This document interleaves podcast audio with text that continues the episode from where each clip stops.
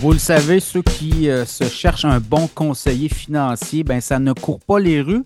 Mais, mais, le podcast Cachemire de Reculant devant rien, on vous a négocié une consultation gratuite avec Frédéric Turcotte, conseiller financier. Comment ça va, Frédéric? Salut, bien, oui, ça va. Les journées sont bien occupées, ça va. Ouais, 2024 parti en chapeau de roue. euh, les marchés boursiers euh, qui hésitent, on peut dire comme ça. On a eu quand même une très bonne année 2023, là, euh, quoi, 24% sur le SP, 40, plus de 40% au Nasdaq. On va prendre euh, les, bonnes nouvelles quand elles arrivent. Puis je pense que 2024 là, pourrait être aussi une très bonne année, mais peut-être plus des, des petits mois de turbulence. Mais là, dis-moi quelque chose.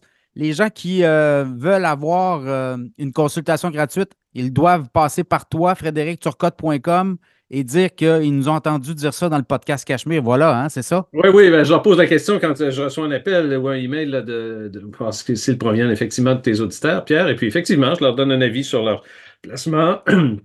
Et je peux regarder ça à haut niveau. Là. Puis, s'ils sont intéressés un peu dans ce que je propose et ce que je raconte avec toi chaque 15 jours, bien, ils peuvent devenir clients avec moi. Ça me fait plaisir. Ouais, les plateformes, là, c'est frédéricturcotte.com, sinon par téléphone, c'est ça? Oui, 418-681-8111 de poste 253 euh, ou F Turcotte à commercial pgroup.com pour euh, euh, me rejoindre par email. Oui, beaucoup de questions des auditeurs. Est-ce qu'il est trop tard pour placer de, de l'argent dans le marché? Ben, on a, on a eu, comme tu l'as dit, une très bonne fin d'année en 2023. Écoute, le Nasdaq, Standard Poor's ont été tirés par le haut par les sept euh, grosses compagnies dont on parle souvent, toi et moi. Euh, Est-ce qu'on est dû pour une correction? Euh, je pense qu'il faut placer un peu les choses dans le contexte. Oui, ça a monté en fin d'année, puis même janvier, le début de l'année a été quand même assez intéressant. Mais il ne faut pas oublier, puis je pense pas que les gens l'oublient, l'année misérable qu'on a connue en 2022, Oui. Euh, de moins 33 sur le Nasdaq. Alors, la hausse qu'on a eue en 23 de 54% ça fait seulement un rendement positif sur deux ans, ça, de 4% parce qu'on sait qu'il faut monter deux fois plus haut pour rattraper un retard euh, à la bourse. Alors, euh, à part Nvidia qui a fait quand même très, très bien avec 68% quand on combine les deux années, euh, les autres, les autres gros, là, les sept joueurs, c'est 5% pour Meta, euh, moins 28 pour Tesla, 13% Microsoft, 10% Apple, puis 3% pour le Standard Poor's 500. Donc, la moyenne des huit plus gros titres, si on ajoute Netflix dans les, aux sept magnifiques, mais on est à peu près à 4,6% de rendement. Donc, une fin positive de l'année, mais on n'a pas rattrapé nos retards. Et euh, on a encore de la place euh, pour bouger. Et on sait que le contexte peut être très favorable. La baisse des taux éventuels va faire en sorte que les gens vont être capables d'emprunter davantage, les entreprises aussi. Euh, la, quantité astronomique d'argent qui est dans le marché monétaire encore, et là, il y en a encore eu dans les deux dernières semaines, encore un peu plus, de, rajouter, beaucoup plus même de rajouter. Donc, on peut voir que cet argent-là, un jour, quand elle va rentrer dans le marché, bien, elle va, les gens vont acheter des, ac- des actions, les institutionnels vont acheter des actions, les particuliers aussi, et des obligations. Et quand il y a des acheteurs, bien, ça fait monter le marché. Alors, euh, Ouais, puis il ne faut pas oublier, l'an passé, là, quoi, 24% sur le SP 500, je pense qu'il y a eu, de mémoire, là, il y a eu une ou deux corrections. C'est-à-dire que le marché a baissé de 10% avant de remonter. Fait que, que ça brasse puis que ça remonte, c'est des choses qui sont euh, comme le cours des choses. Là, exactement. Dans les dernières années, c'était pas mal ça qui, qui est arrivé. Là. Oui, c'est ça. On peut, on pourrait toujours se dire, bon, on regarde la bourse en fin de journée comme on le fait présentement. Aujourd'hui, ça baisse un peu, mais c'est seulement des instantanés de la réalité de la bourse et c'est sur le long terme qu'on voit les tendances. Et puis la tendance de la bourse, ça a toujours été positif, à part des, baisses momentanées comme 2022. Mais je pense que le- on peut considérer l'année assez positive, même s'il y a des petits relents d'inflation qui restent encore au Canada. L'inflation fondamentale, les loyers les maisons sont encore, euh, c'est encore très, très cher. Alors, tout ça, c'est les salaires aussi, ça fait des pressions énormes sur l'inflation. Donc, euh, on attend ces baisses de taux-là, mais euh, je pense que le climat, quand même, pour les pro- la prochaine année va être positif. Enfin, la prochaine année, oui, en 2024, on- ça devrait être assez positif. Ouais, ben, année électorale aux États-Unis, là, n'oublions pas, il y a des bûches dans le foyer là, en masse. Euh, Biden a placé beaucoup, beaucoup, beaucoup de- d'incitatifs, des aides financières, et on veut que l'économie carbure, puis on veut que les marchés boursiers soit bon. Et habituellement, quand il y a une année électorale aux États-Unis, ben quoi, c'est, on parle entre 10 et 13% de, hausse à peu près. oui, tout à fait. Puis c'est un peu comme 95 aussi. On avait eu vraiment un changement de la, politique de la Fed à, l'époque. Et euh, c'est un peu le même scénario qui se, euh, qui se, répète aujourd'hui. Donc, quand la Fed baisse ses taux ou commence à annoncer qu'elle va baisser ses taux, bien le marché redécolle. Mais bon, il y a des aléas comme ça ici et là dans tous les jours. Donc, mais il faut être confiant mais il faut être surtout investi dans le marché. Là. Ah, le marché, euh, si on le faisait on était bon, on serait tous milliardaires. Là. Exactement, exactement. Puis là, les, deux classes d'actifs aussi devraient bénéficier donc euh, des, d'une baisse de taux. Donc oui, les actions devraient profiter de l'influx d'argent qui va arriver et de la baisse de taux pour tous les titres de croissance qui vont en profiter. Mais le marché obligataire aussi devrait tirer, euh, assez positif. Et c'est ce que j'écoute, moi, des analystes sur le marché présentement. Toutes les compagnies de fonds mutuels, par exemple, sont très, très euh, positifs face à, des rendements intéressants du côté obligataire. Donc, les gens qui ont des portefeuilles équilibrés pour la première fois, peut-être en 10-12 ans, des portefeuilles équilibrés avec une composition 60-40 40% d'obligations devrait peut-être être intéressant, avoir donné un rendement positif, ce qui n'a pas été le cas beaucoup dans les dernières années. Voilà, secteur immobilier commercial américain, par ah, extension au Canada. Ça, c'est vraiment, euh, vraiment intéressant. Un reportage de, 60 Minutes aux États-Unis, euh, au réseau CBS. Euh, qui, qui, raconte, euh, et c'était, c'est intéressant de voir des fois les signaux avant-coureurs, avant que le marché en parle d'une façon générale et que le marché réagisse. On sait qu'on est dans un contexte de taux d'inflation euh, élevé, de taux d'intérêt plus élevé. Et le marché immobilier, et là, ils sont, ils sont, allés étudier un peu la question à New York, qui est vraiment la capitale du secteur commercial oui, immobilier. oui. Puis carré coûte cher à New York. oui, tout à fait. Alors, c'est les tours à bureau, il y en a, c'est absolument incroyable. Alors, il y a présentement 1,5 trillion de dollars de prêts qui viennent à échéance dans les deux prochaines années, donc en 24 et en 25. Alors, ce qu'on constate à New York, comme on le constate dans nos villes, dans nos édifices à bureaux, c'est que les employés sont plus là. Et en termes d'espace de superficie, c'est presque 100 millions de pieds carrés d'espace libre à New York. Alors, c'est l'équivalent de 30 tours de l'Empire State Building, qui est un très gros building à New York de bureaux. C'est gros. Alors, ça fait de l'espace au pied carré euh, incroyable qui, doivent, qui, sont vides maintenant. Alors, les, propriétaires de ces édifices-là, en retournant à la banque, puis on sait que dans l'immobilier commercial, tu retournes à la banque refinancer ton prêt à chaque deux ans environ.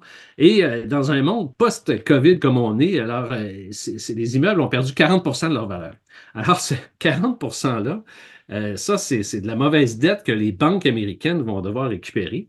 Alors, le, propriétaire d'un immeuble va devoir dire écoute, il faut que je réemprunte, mais ma valeur vient de baisser de 40% Oui, il y en a peut-être qui vont remettre les clés aussi. Là. Ben oui, alors il y a des immeubles qui vont peut-être se vendre à rabais. Euh, puis ça, la, la, partie commerciale des immeubles à New York, c'est 30% du bilan des banques. Alors, c'est quand même gros, ça, sur, le, sur le bilan financier des banques. Alors, ça fait beaucoup de mauvaises dettes et c'est un scénario qui ressemble un peu à ce qu'on a connu en 2008, là, où on a eu une crise des banques parce que les banques n'étaient plus capables avec la mauvaise dette des subprimes et tout ça. Alors, euh, donc, euh, c'est vraiment une situation assez périlleuse peut-être pour les, banques, mais bon, on sait que le monde bancaire a toujours réussi à, faire de l'argent, toujours réussi à retrouver euh, son air d'aller par la suite. Mais pour les locataires, donc de ces propriétaires de ces immeubles-là, ce qu'ils vont devoir faire, c'est les convertir. On commence à en voir des, immeubles convertis. Puis les Américains ont déjà une expression, si tu sais, qui sont très forts là-dedans. Ils appellent ça le Urban Doom Loop. Alors, ils sont pris dans une, phénomène donc de, de, bureaux vacants et avec une taxation moindre pour les villes. Alors ça, c'est l'effet sur la ville, c'est vraiment aussi important parce que 30 de 40% de moins de, taxes qui rentrent parce que la valeur des immeubles a baissé. Les villes ont moins d'argent pour ramasser des ordures, pour les policiers, pour alors, tous les services locaux. Alors, euh, c'est une logique qui s'applique à New York, qui a été étudiée dans ce reportage-là. Super intéressant. C'est disponible en ligne, mais ça s'applique au Canada aussi, même à une ville comme Québec et Montréal, parce qu'il y, en a des bureaux. Et euh, alors, c'est une conversion qui s'annonce pour ces constructeurs-là pour essayer de, convertir ça. Mais convertir un édifice à bureau, Pierre, c'est pas facile parce que c'est pas la même facile. Ouais, j'avais eu. pas la même ingénierie de construction. Hein. Exact. Entre autres, une des choses qu'on ne pense pas, mais le reportage en fait euh, mention, c'est que dans le centre, de, les logements, ça ne peut pas être au centre, ça prend des fenêtres. Alors, il faut que les logements soient autour de l'édifice. Alors, ils font dans cette conversion-là un espèce de, ils appellent ça le void. donc, tout le centre de l'édifice devient vide euh, parce qu'il n'y a personne qui, va aller habiter là. Donc, les appartements sont faits autour. Donc, c'est des changements importants Et qui peut euh, se retrouver, euh, outre les banques, du, côté négatif dans cette situation-là? Bien, il y a les REIT. Hein. on en a déjà parlé. Les REIT, ce sont des trusts, des compagnies qui, qui ont des, des parcs d'appartements ou de bails commerciaux. Et sont, ce sont des compagnies qui sont euh, sur la bourse, qui sont, dont on peut acheter des titres à la bourse et euh, versent des dividendes, versent un rendement assez généreux très souvent. Alors, les, ces REIT-là, qui sont des titres à la bourse, peuvent, une catégorie d'actifs, peuvent aussi euh, trouver le temps long un peu pour toute cette période de conversion-là des édifices ainsi que les banques. Et qui peut profiter de ça maintenant? Il y a sûrement toujours un gagnant quelque part, mais les constructeurs. Le, crime profite à quelqu'un. Exact. Donc, les constructeurs peuvent, euh, eux, trouver euh, des, avec profiter de l'instabilité de ce marché-là pour se positionner puis faire cette conversion-là en immeuble d'appartement. Et une chose qui est aussi sûre, c'est que ce n'est pas des appartements à prix modique. Ils ne pourront pas avoir des appartements qui sont peu chers. Ça va être encore des appartements de luxe parce qu'ils doivent trouver une rentabilité, euh, les nouveaux propriétaires. Euh, ou les anciens qui convertissent. Alors, euh, donc, on est là à New York et souvent, on voit les, tendances américaines arriver par la suite au Canada. Donc, euh, c'est fort possible qu'on soit un peu dans cette, situation-là. Est-ce que ça va aller aussi sérieux que de demander de l'aide de l'État pour continuer à assurer que les banques sont solides? Peut-être pas, mais il y a certains analystes qui commencent un peu à avoir des doutes sur la capacité quand même des banques de, se financer et de retrouver euh, euh, une valeur alors que ça compose 30% euh, comme je le disais, de leur capacité, de leur bilan sur, leur bilan. Alors c'est un morceau important des finances des banques américaines. Et ça, au Canada, ben, tu as les banques canadiennes aussi, mais on va peut-être étirer ça sur plusieurs trimestres. On va essayer d'étirer hein, les, oui, oui, oui, tout à fait. pertes potentielles. Pourquoi ça n'a pas cassé tout ça présentement? C'est qu'effectivement, on a poussé les délais, on a donné des prolongements en disant, bon, les taux d'intérêt sont trop élevés, on va prolonger les prêts actuels. Alors, ça fait en sorte que le, mal se continue un peu sur une plus longue période. On espère des baisses de taux pour aider euh, cette situation-là. Mais euh, c'est à suivre. C'est intéressant comme, secteur pour voir si ça va nous toucher euh, ici aussi. Éventuellement, le CES à Vegas a donné beaucoup de, nouvelles tendances et de nouveaux produits. On les a vus passer sur les réseaux sociaux récemment. Tu nous dis qu'il y a des choses intéressantes là-dedans? Ah, écoute, ça, on est vraiment dans une période intéressante. C'est vraiment stimulant pour les gens qui s'intéressent un peu à la techno. Et moi, je m'intéresse, je pense toi aussi, beaucoup. Alors, euh, forcément, le CES, qui est la, grande messe à, Vegas de nouveautés dans le secteur électronique, euh, le sujet, le sujet principal a été l'intelligence artificielle. Alors, on a eu des conférences euh, très intéressantes sur, la, sur où on en est et comment on va passer de ce qu'on a connu. On est, si on, recule un peu, on est vraiment dans l'année numéro 2 de, de ChatGPT, de ce qu'on a connu comme outil sur Internet qui nous permet de, de, poser des questions, de résumer des textes, de coder plus rapidement et tout. Alors, on est vraiment comme au tout début, l'année 2 si on veut.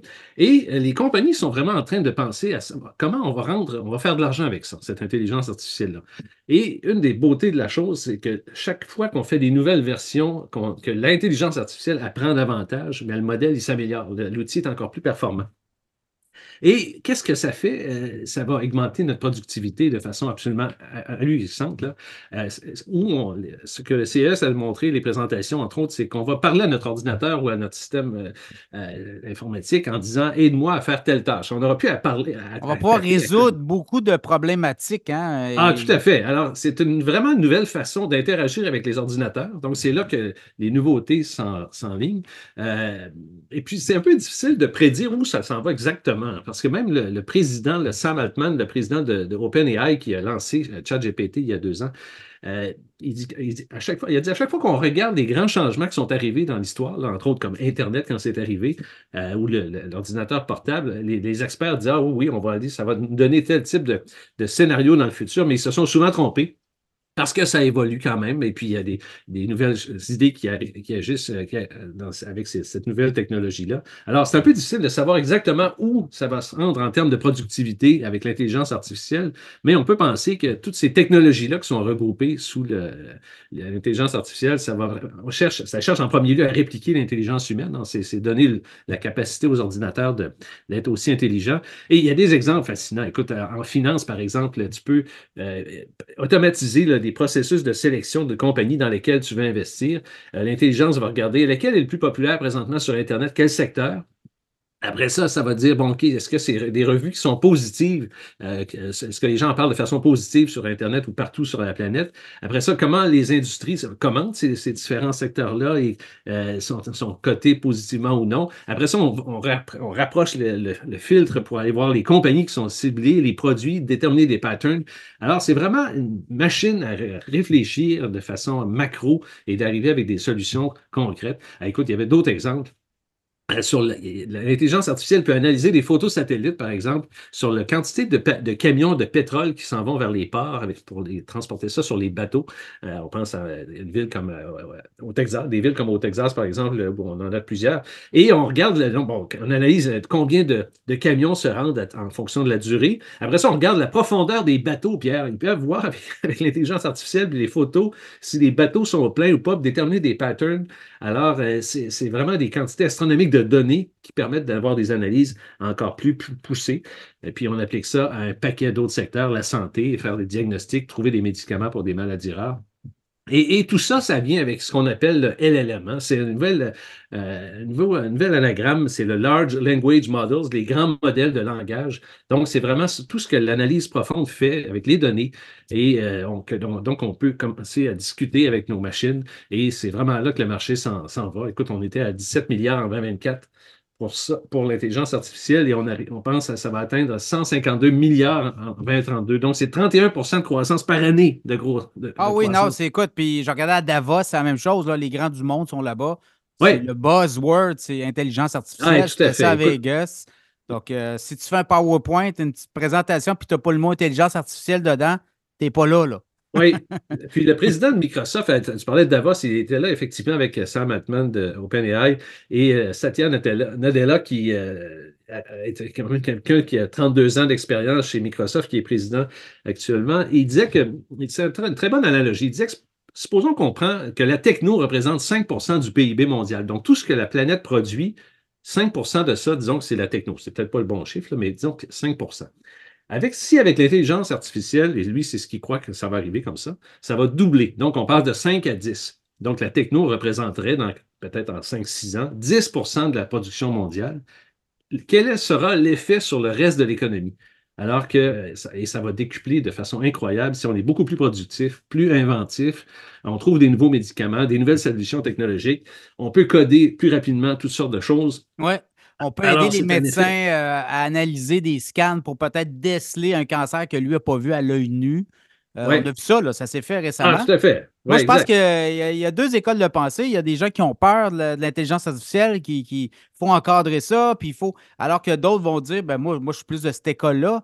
Ça va être une révolution en même titre que l'informatique. Ça va améliorer nos vies. Il va se créer des métiers. Là. Il y avait des gens à Davos, là, des grands de, Hewlett Packard et autres, là, des, puis, ils disaient écoutez, nous, euh, on a des nouveaux métiers depuis un an. Là, grâce à l'intelligence artificielle, il s'est créé des nouveaux métiers avec des nouveaux salaires. Là. Ah, exactement, tout à fait.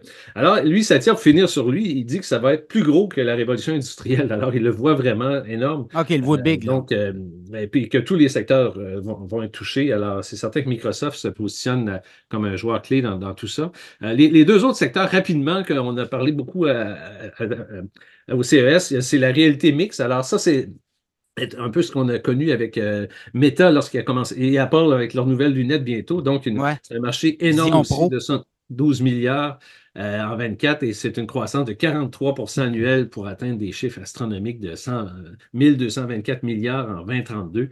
Euh, alors ça, les réalités mixtes, c'est des lunettes et une façon de voir le monde réel autour de nous différente et puis d'avoir une aide à, notre vision et notre vie euh, autour de nous. Et le troisième secteur, c'est les, PC adaptés à l'intelligence artificielle. Euh, ça aussi, on en a déjà vu un peu, mais là, on va encore plus loin. Euh, tout ce qu'on peut créer avec de films, de, comme jeux, de décors, on peut penser comme Avatar, par exemple, comme l'utilisation de l'intelligence artificielle dans, des films comme ça. Donc, des, des, ordinateurs maintenant qui peuvent faire des scènes de films en dessin animé avec des conversations entre deux personnages les conversations ne peuvent jamais être les mêmes. Donc, tu mets deux personnes, un homme et une femme, qui se mettent à parler d'un sujet X, puis l'autre répond.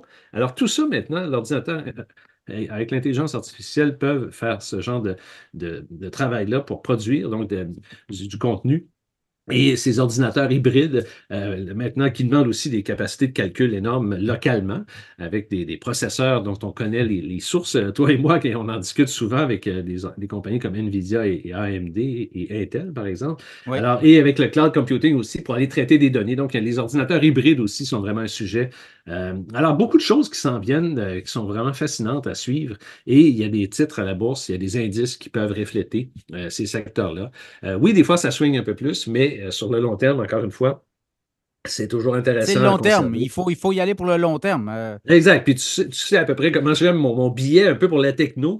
Euh, alors, c'est ce que je fais un peu pour mes clients. Donc, je, m'intéresse à ça et on en met dans les portefeuilles. Voilà, on peut en mettre dans le CELI aussi, parce que tu dis le CELI. Oui, le CELI. Ben, écoute, on va finir là-dessus, Pierre. CELI, c'est drôle. Puis j'ai adapté un peu mon discours cette année avec mes clients parce que on, on, néglige un peu la force du CELI. Parce que oui, on peut dire c'est un compte libre des, impôts. On peut retirer de son CELI. Les droits nous sont revenus, reviennent au début de l'année. Donc là, cette année, on a le droit de mettre 7 000 de plus dans son CELI. On était rendu autour de 91 000 total qu'on peut mettre.